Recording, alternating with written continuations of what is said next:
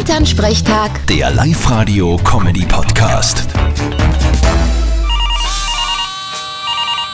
Hallo Mama, Grüß dich, Martin. Und hast schon gespielt? was denn? Halmer, Mühle, Nein, Lotto. Heute ist schon wieder ein Sechsfach-Jackpot. 10 Millionen Euro kriegst du für einen Sechser. Ja, das sind in richtigen Geld 137 Millionen Schilling. Ja, genau. rechnet ihr immer nur in Schilling? Na sicher. Es klingt einfach mehr. Darum geben wir einen Grund in Jocher und nicht in Hektar. Ist auch mehr. Das stimmt. Aber na, ich hab noch nicht gespielt. Werde ich aber nur tun. ja, unbedingt. Stell dir vor, du machst einen Sechser und gewinnst die 10 Millionen. Was darat's? Gute Frage. Ich glaube, ich kaufe mir ein großes Auto. Und ein kleines Auto. Und ein schnelles Auto.